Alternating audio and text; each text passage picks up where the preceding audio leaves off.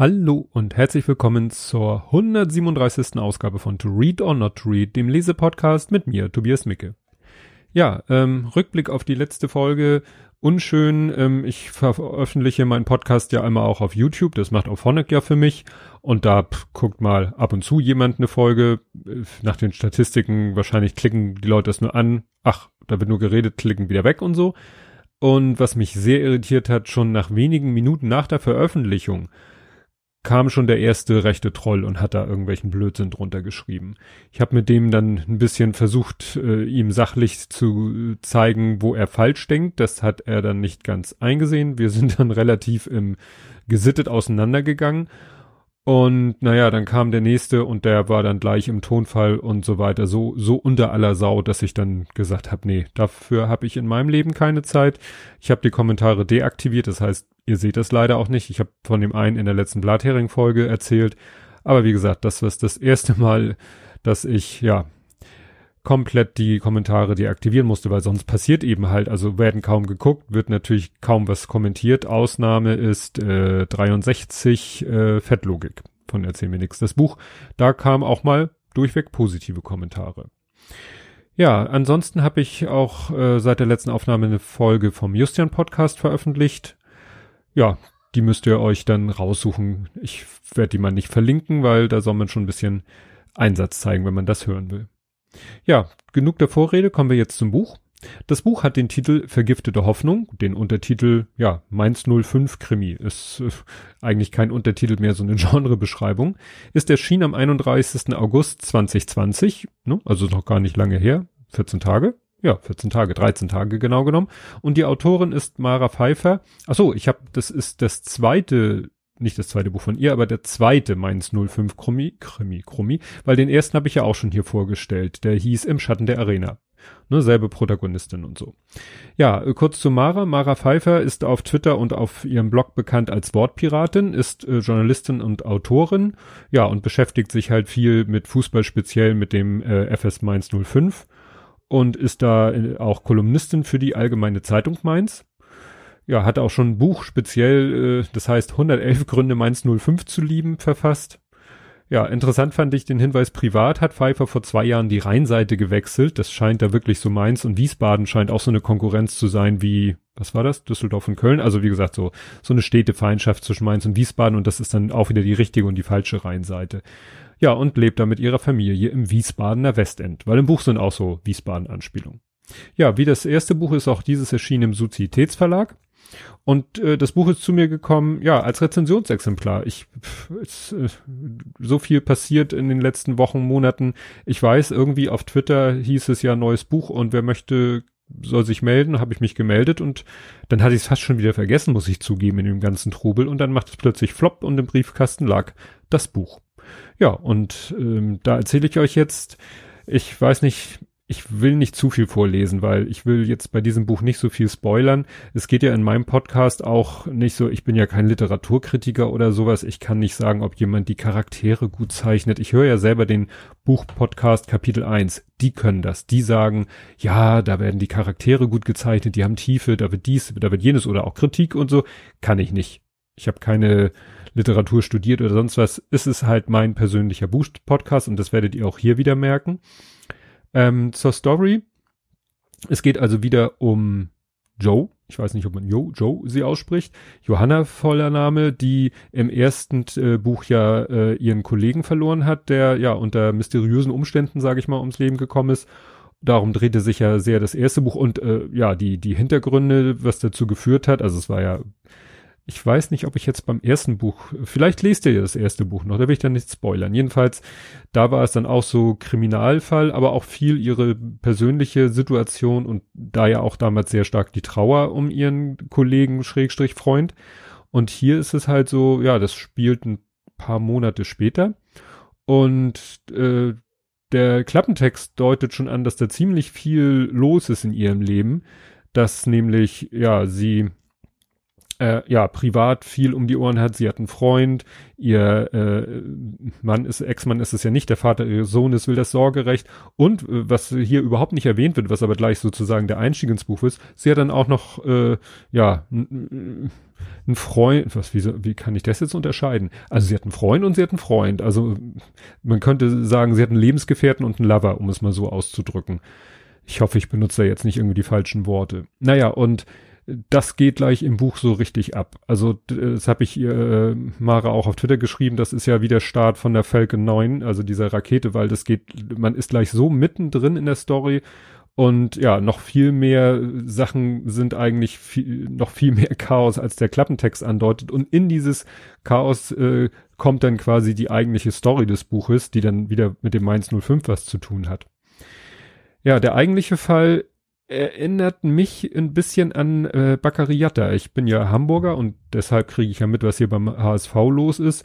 Und da gibt's ja die Geschichte von Baccariata, diesem Geflüchteten, äh, der eben ja über Italien nach Deutschland kam und da dann als Fußballtalent entdeckt wurde. Und jetzt, dann gibt's ja diese leidliche Geschichte, ob er nicht irgendwie eine andere Identität angenommen hat. Das wird ja hoch diskutiert und so weiter und so fort. Darum darum geht's hier nicht. Also ich hatte vielleicht gedacht, ob sie sich sehr an Bakary Jatta orientiert, aber es geht einfach nur darum, Geflüchteter, junger Geflüchteter, Fußballtalent, äh, schafft schnell den Aufstieg sogar bis in die äh, erste Liga oder in die erste Mannschaft. Ähm, was dann alles passiert und was dann sozusagen der Skandal ist, für den in diesem Fall auch der Geflüchtete überhaupt nichts kann, äh, das ist dann halt Inhalt äh, dieses Buches, wobei es eben gerade am Anfang dieser Fall, nenne ich ihn mal, so eher eine untergeordnete Rolle spielt. Im Mittelpunkt steht halt Joe und ihre familiäre und ihre berufliche und ihre Beziehungssituation, die, wie schon angedeutet, sehr hm, hm, kompliziert ist. Sie ist äh, von der Lokalredaktion, so ist es ja im ersten Buch, in die Sportredaktion gewechselt, ist jetzt also noch näher dran. Und da ist gleich die erste Sache, die ich kurz vorlesen wollte. Also man muss ja überlegen, das Buch ist ja jetzt nicht letzte Woche geschrieben worden. Das ist ja sicherlich vor längerer Zeit äh, geschrieben worden. Und hier wird nämlich ein Thema angesprochen. Äh, sie unterhält sich mit ihrem Vorgesetzten, geht darum, wann und wie und wo sie denn arbeitet, zu Hause oder im Büro. Ähm, ja, und sie sagt dann, okay, wenn ich nach dem Interview mit Adler heute Nachmittag von zu Hause schreibe, der Sportchef dreht sich zu ihr um, schiebt seine Brille zurück in die langen Locken und betrachtet Joe nachdenklich. Wenn du erst die Termine für die Interviews ausmachst, von mir aus. Aber dann schau bitte, dass du Donnerstag und Freitag hier sichtbar bist. Ich führe jetzt keine Stechuhren ein, aber ich will auch keine Mointerei auf der Bounty, weil die Kollegen denken, du liegst den ganzen Tag mit Kokosnüssen unter Palmen.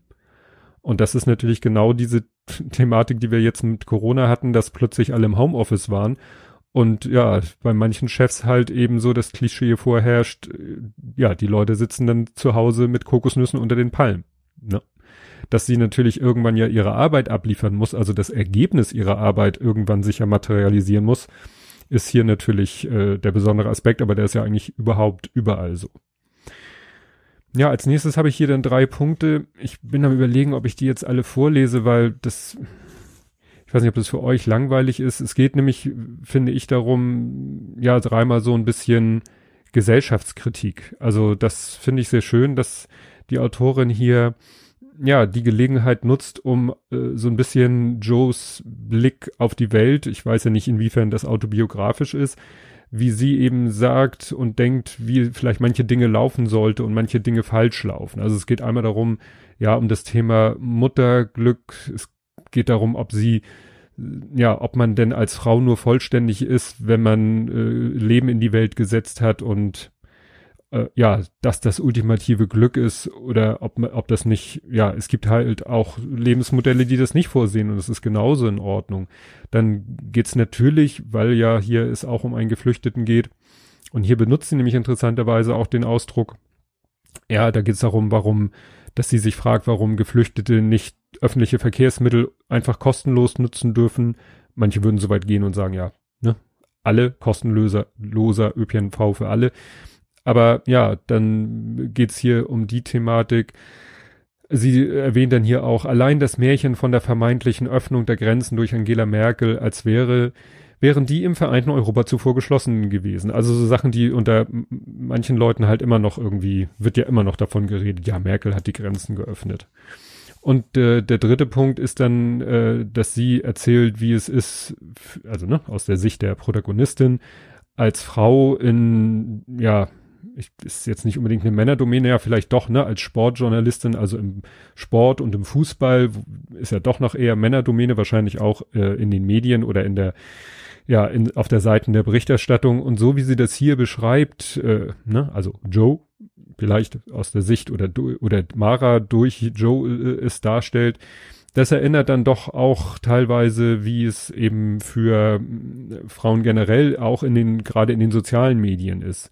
Und vielleicht, weil ihr mal dann auch äh, mitkriegt von der, von der Klarheit hier in der Sprache, ne? Also das äh, mag den einen oder anderen vielleicht auch ein bisschen schockieren. Ich finde es nur, nur lebensnah. Ich guck mal, wo ich jetzt hier einen guten Einstieg finde. Zuschrift, also wie gesagt, es geht ja jetzt um Joe und als Sportjournalistin und was da für Reaktionen aus der, aus der Umwelt kommen. Zuschriften gab es auch in der Lokalredaktion, die hatten aber nie die Frage zum Inhalt, ob ihr beim Schreiben die Milch eingeschossen sei oder sie ihre Periode hatte, während sie einen Text verfasst hat.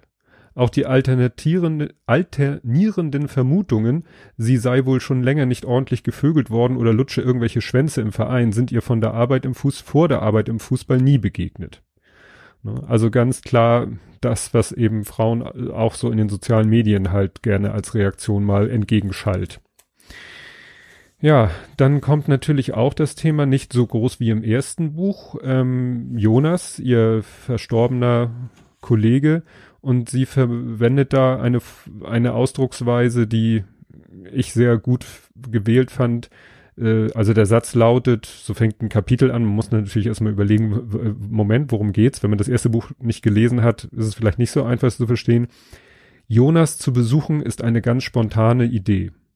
Und das ist so eine Formulierung, wo ich sage, ja, die benutzen wir auch. Also wir sagen eigentlich nie, wir gehen zum Grab von Justian, sondern wir gehen zu Justian oder wir besuchen Justian. Ne? Also wir sagen nie, wir gehen zum Grab von Justian, sondern ist ja, weiß ja jeder, was damit gemeint ist. Aber es macht es, äh, es nimmt dem Ganzen so ein bisschen dieses Abstrakte.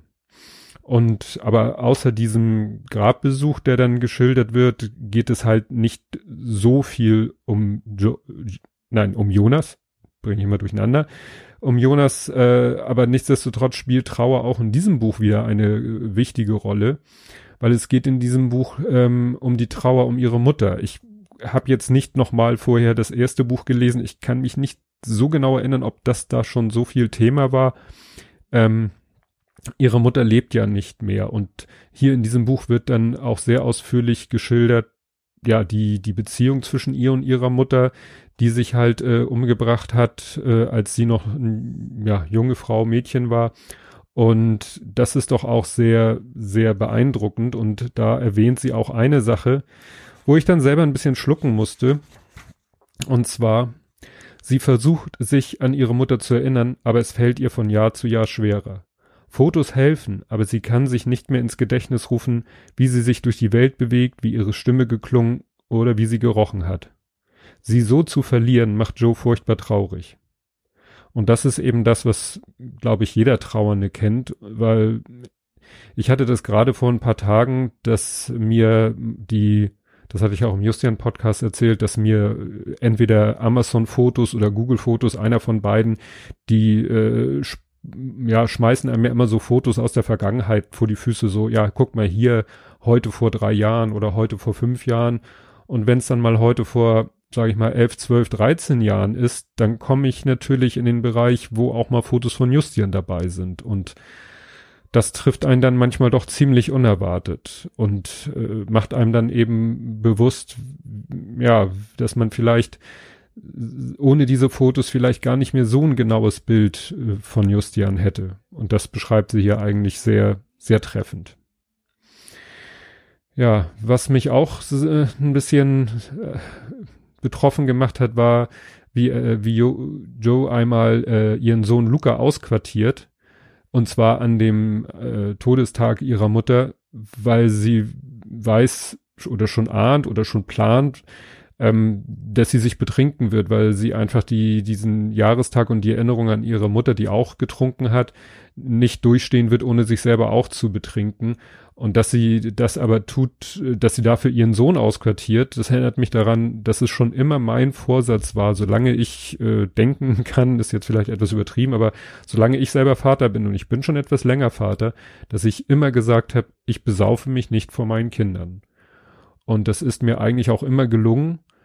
Und als es mir einmal nicht gelungen ist, das war eigentlich, das ist jetzt schon ein paar Jahre her, durch blöde Umstände, ähm, das ist auch der Zeitpunkt, seitdem ich mich nicht mehr betrinke. Also zu sagen, dass ich gar keinen Alkohol mehr trinke, wäre übertrieben, weil trink, übertrieben, weil ich vielleicht doch mal ein Glas Sekt trinke, aber ich trinke seitdem eigentlich nur noch alkoholfreies Bier, keine Longdrinks und wie gesagt, ich besauf mich nicht mehr. Egal, ob meine Kinder das mitkriegen würden oder nicht.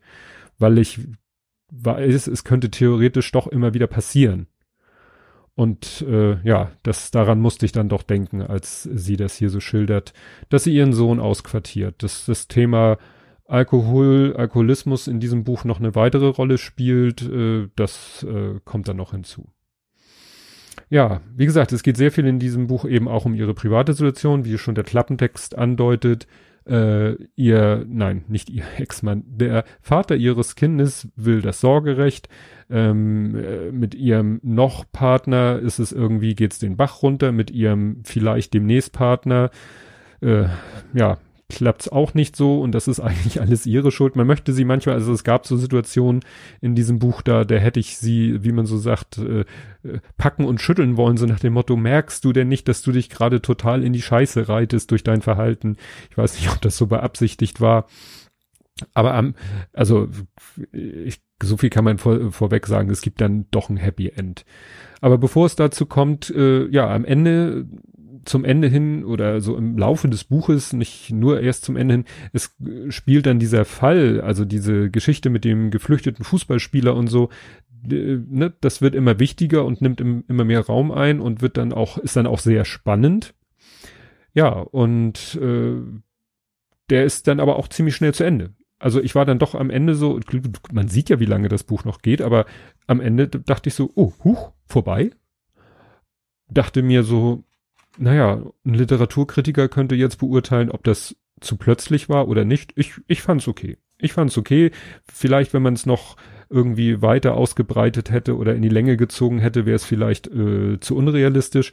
Das Einzige, was ich so ein bisschen, äh, mir so ein bisschen aufgestoßen ist, also das ist jetzt ein kleines bisschen Spoiler, wie viele Beziehungen, also auch persönliche Beziehungen ist dann zwischen den ganzen ja, Protagonisten oder den ganzen, ne, also das, das fand ich so ein bisschen, dass der mit dem und mit dem verwandt und mit ihr verwandt und so, das fand ich dann doch fast schon ein bisschen, kleines bisschen too much, aber wie gesagt, spannend fand ich es trotzdem. Tut dem Buch keinen Abbruch. Was vielleicht Corona geschuldet ist und der ganzen Diskussion, ich will jetzt wirklich nicht zu viel sagen, weil dann spoiler ich, also wenn jetzt nicht gerade Corona wäre und ein Thema deshalb so präsent wäre, dann hätte ich vielleicht nicht schon so früh gewusst, äh, was ja, was die Story ist, also wo der Hund begraben ist, wie man so schön sagt. Ne? Das hätte ich vielleicht ohne Corona nicht so schnell durchschaut. Kann ich jetzt schwer sagen. Ja, dann kommt noch das Nachwort. Im Nachwort erwähnt sie dann, dass das Buch im Oktober 2017 spielt, was ich vorher schon recherchiert habe, weil äh, es kommt ein Fußballspiel drin vor, witzigerweise gegen den gegen den HSV, ja, gegen den HSV. Und äh, ja, und dann habe ich geguckt, wann hat denn äh, der HSV in Mainz, also wann hat Mainz gegen HSV gespielt und das Ergebnis war so und das waren die Torschützen und das findet man halt raus und das war im Oktober 2017. Es wird dann noch das Nachfolgespiel erwähnt, nur die Partie, also nur der Gegner und das passte dann dazu. Also hätte es im Nachwort nicht gestanden, hätte ich euch erzählt, das Buch spielt im Oktober 2017 und es wäre eine super Nachricht gewesen. So steht's im Nachwort. Ja, es kommt dann noch die Danksagung und die Danksagung fand ich deshalb so interessant, weil da Namen auftauchten, die ich kenne, Menschen, die ich teilweise persönlich kenne. Also Nora Hesbers habe ich schon mal bei der Subscribe in Köln getroffen, kennengelernt. Becky kenne ich über Spotstock und Max Obst kenne ich jetzt nicht persönlich, aber ist natürlich auch bekannt äh, durch ja, als Edge Netzer und sein Podcast rund um Fußball. Und ach so, habe ich vorhin vergessen zu erwähnen, dass Mara halt mit Becky zusammen und anderen Frauen zusammen machen sie den Podcast Früh Frauen reden über Fußball. Wird alles in den Shownotes verlinkt. Gut, jetzt erstmal das Fazit zum Buch soweit inhaltlich. Ich fand es extrem spannend, sowohl halt, ja, die, die beziehungstechnischen Aspekte, wie sie das alles irgendwie hinkriegt und äh, die eigentliche Story um den geflüchteten Fußballspieler und den Skandal, der sich da im äh, Verein abspielt es war, äh, deswegen bin ich auch so jetzt so schnell, es war echt ein Page-Turner, wie man so schön sagt. Das, ich musste mich manchmal abends wirklich zwingen. Ich guck dann immer so, hm, wenn du jetzt, wenn du so und so viel Schlaf kriegen willst, musst du jetzt langsam aufhören zu lesen. Also es war dann teilweise wirklich schwer, das Buch aus der Hand zu legen. Und äh, ja, und eben auch dadurch, dass eben auch viel über die, die persönliche, die Gefühle, die Gedanken und die persönliche Beziehung von Joe geredet oder geschrieben wird, ist es, fand ich es auch wieder sehr zu Herzen gehend, so wie das erste Buch auch. Also wirklich, ja, ein, eine runde Sache. Haha, Fußballthema. Gut. Kommen wir jetzt zur Korinthenkackerei. Ich hatte das ja auch schon auf Twitter angedeutet, dass äh, der Nerd in mir da geweckt ist. Und zwar, jetzt kann ich auch sagen, der, welche Nerds in mir geweckt wurden. Also, einmal der Mathe-Nerd. Und zwar ähm, wird hier im Buch, äh, hat jetzt, kann ich auch so sagen, hat überhaupt nichts mit der Handlung zu tun. Also alles, was ich jetzt erwähne, hat so gut wie gar nichts mit der Handlung zu tun. Es ist nur einfach, äh, der Nerd in mir wurde geweckt. Jetzt muss ich nur, es ist nicht einfach zu finden, weil jetzt geht's hier kreuz und quer und rückwärts.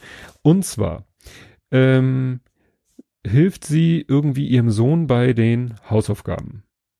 Glaube ich jedenfalls. Ach nee, sie soll für jemand anders, genau, für eine Kollegin soll sie was für die Kinderzeitung machen. Und es geht um Aserbaidschan. Und dann schreibt sie, die Autorin hier, eine kurze Suche im Netz ergibt, dass Aserbaidschan rund 10 Millionen Einwohner hat. Das sind so viele Menschen, wie in den fünf größten Städten hier in Deutschland insgesamt wohnen, schreibt Joan, überlegt, ob sie die Namen der Städte aufzählen soll. Ich konnte es natürlich nicht lassen. Wikipedia, Liste der Großstädte nachgeguckt. Nein, die fünf größten Städte in Deutschland haben zusammen 8,85 Millionen. Ihr merkt, Korinthenkackerei. Bei Sprache sind mir zwei Sachen aufgefallen. Einmal ein Satz, wo ich mir ganz sicher bin, dass der falsch ist. Und zwar, zu Hause krabbelt sie mit Luca nach dem Zähneputzen in dessen Kinderbett. Wo ich dachte, das muss doch heißen, in sein Kinderbett. Weil dessen ist ein Relativpronomen. Also damit wird ein Nebensatz eingeleitet und das ist kein Nebensatz. Ne? Sie klettert mit ihm in, in sein Kinderbett, nicht in dessen Kinderbett. Und äh, die andere Sache, da bin ich mir nicht so hundertprozentig sicher, ob das wirklich äh, grammatikalisch falsch ist. Vielleicht bin ich bei, liege ich bei dem anderen auch falsch. Da lautet der Satz nämlich, Luca hatte gerade eine fiese Grippe hinter sich, während derer sie tagelang die Wohnung nicht verlassen konnte. Und dieses während derer, also ich, ich habe versucht mal so einen so einen Hilfssatz zu bauen und den zu googeln, weil ich würde sagen, das muss heißen, einfach heißen während der. Also, ne, die Grippe, während der sie tagelang die Wohnung nicht verlassen konnte. Also, da bin ich mir nicht ganz so sicher, es klingt für mich einfach schräg. Interessant finde ich auch, also gut finde ich in dem Buch, es wird gegendert, ne, mit Gendersternchen. Das ist völlig in Ordnung, habe ich persönlich überhaupt kein Problem mit. Ich bevorzuge zwar andere Schreibweisen als die mit dem Sternchen, aber das wäre vielleicht auch im Satz nicht so einfach gewesen. Was mich aber irritiert hat, dass dann auch in einer wörtlichen Rede gegendert wird und ich dann nicht weiß, wie ich mir das in der Praxis vorstellen soll. Also Joe sagt zu jemanden, alles ist heillos, heillos, romantisch und so kitschig, dass jeder Zuschauer in vermutlich vor Überzuckerung in den nächsten Mülleimer kotzen würde. Das kann ich mir irgendwie schwer vorstellen, wie man in so einem Satz in der wörtlichen Rede äh, zu jemanden, ja, ist äh, für mich einfach schwierig vorstellbar. Ja, und wo wir gerade noch bei Sprache sind, ähm, das ist jetzt wieder eine Sache, die mich speziell betrifft. Es gibt ja Leute, auf Twitter findest du ja zu jedem Thema einen, der sagt, geht so gar nicht. Und eine Sache, die bei mir gar nicht geht, ist äh, das Wort Selbstmord. Das hat damit zu tun, dass ich nun mal ähm, in dieser ganzen äh, Trauer Szene, nenne ich es mal, sehr unterwegs bin und ich weiß halt, dass es für Angehörige von Suizid ganz schlimm ist, wenn das Wort benutzt wird. Wird hier einmal benutzt, ist mir halt aufgrund meiner speziellen Geschichte sofort aufgefallen. Interessant ist, ich habe von einer Stelle vorgelesen, mit, wo sie schreibt Geflüchtete. Sonst wird im Buch nämlich fast durchgehend von Flüchtlinge gesprochen, was ja, wie gesagt, auf Twitter findet man immer ein, äh, ja, sonst auch manchmal kritisch gesehen wird.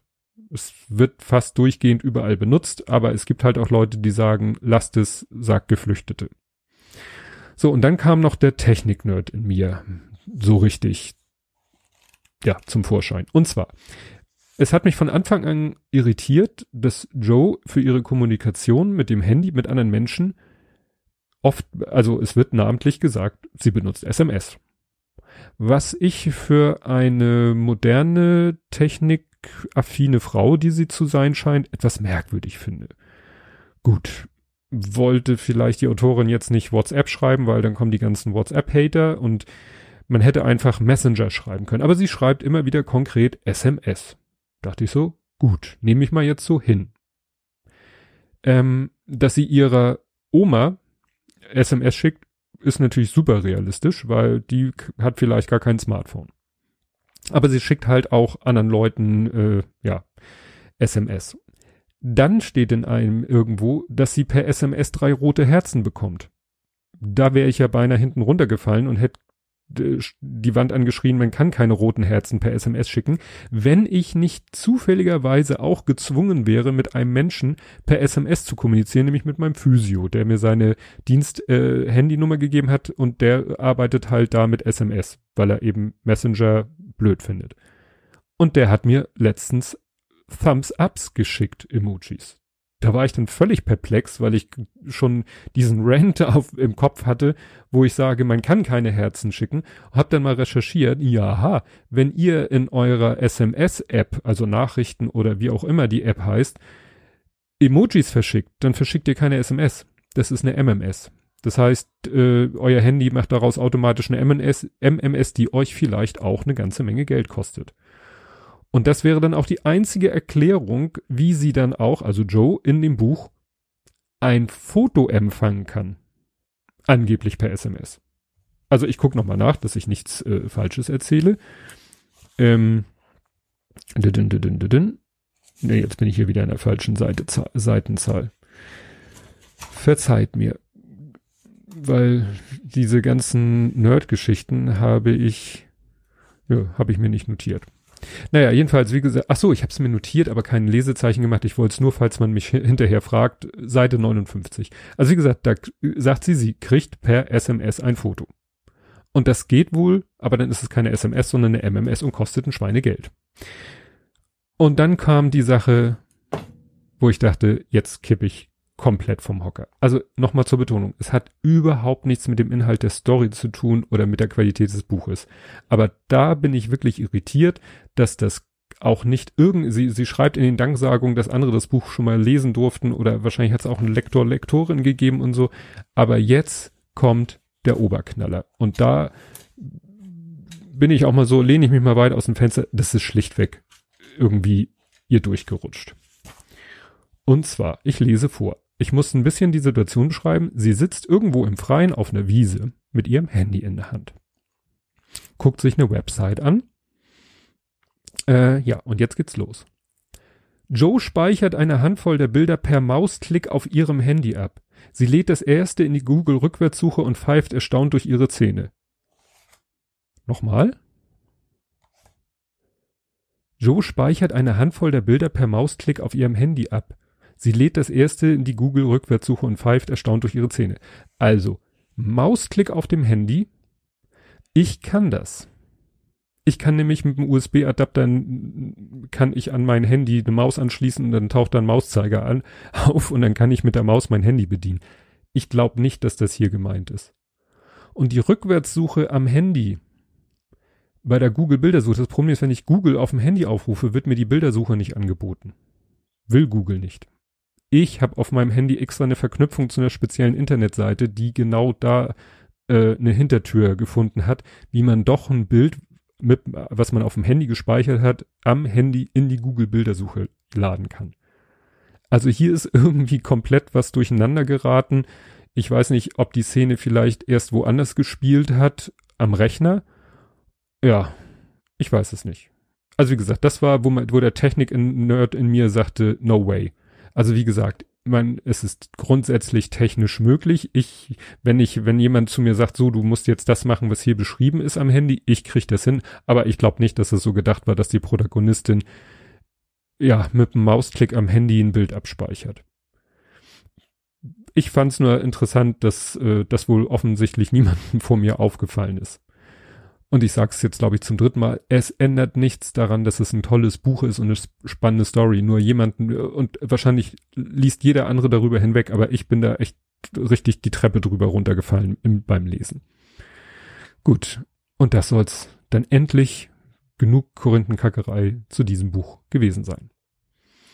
Ja, und diesmal kann ich euch auch nicht sagen, was ich gerade lese, was ich als nächstes lese. Ich glaube, ich werde zum ersten Mal seit langer Zeit mal wieder in meine große Kiste am Bett gucken, was ich da so für Bücher habe, die ich schon seit Ewigkeiten lesen wollte. Und welches es geworden ist, das erfahrt ihr dann in der nächsten Folge. Und bis dahin, tschüss.